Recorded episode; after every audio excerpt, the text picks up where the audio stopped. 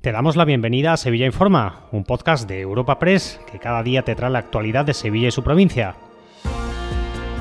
Estas son las noticias más relevantes de nuestra agencia en el día de hoy.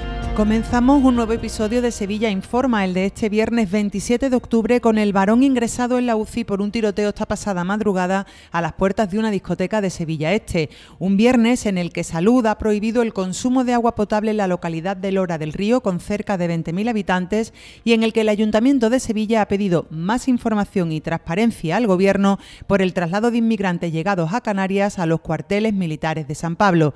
Escuchamos a Juan Bueno, portavoz del Grupo Municipal del Partido Popular. Desde el Gobierno del Ayuntamiento de Sevilla lo que pedimos es más información y transparencia al Gobierno central en la acogida de inmigrantes procedentes de Canarias. Sevilla es una ciudad de acogida, pero esta intervención delicada requiere de una intervención coordinada y sensata para que la atención sea lo más adecuada posible por ello, le exigimos al Gobierno central más información y transparencia porque no sabemos con exactitud cuántos migrantes se van a acoger en el cuartel de San Pablo y cómo se va a gestionar su estancia en la ciudad. No abandonamos el ayuntamiento porque la Junta de Gobierno ha aprobado inicialmente la modificación de la ordenanza de convivencia para fijar como falta leve ir por la calle en una despedida de solteros sin ropa o con complementos sexuales. Las sanciones serán de hasta 750 euros. Minerva Salas, portavoz del Gobierno municipal. Este equipo de gobierno entiende que Sevilla es una ciudad abierta al turismo, pero que no podemos consentir bajo ningún concepto que su imagen quede en entredicho por este tipo de celebraciones que perturban la convivencia entre vecinos y visitantes. Para el cierre de este espacio informativo les contamos que desde este viernes está cerrado el Centro de Salud La Candelaria en Cerro Amate al desprenderse un techo y detectarse grietas en el edificio.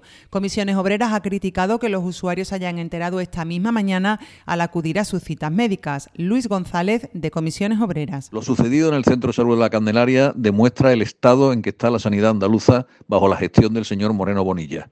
Una sanidad que se nos cae a pedazos, como se nos cae a pedazos este centro de salud. Nos despedimos hasta el próximo lunes 30 de octubre con las múltiples actividades previstas para Halloween en la provincia de Sevilla, como es el caso de Mairena del Aljarafe, donde se ha diseñado una programación para cinco días con una oferta completamente gratuita. Como información de servicio, sepan que Tusan refuerza con 10 autobuses más las líneas C1 y C2 al Estadio de la Cartuja este sábado con motivo del concierto de Aitana. Te recordamos que puedes suscribirte y descubrir el resto de episodios de este podcast en nuestra página web, entrando en europapress.es barra podcast o a través de las principales plataformas de podcasting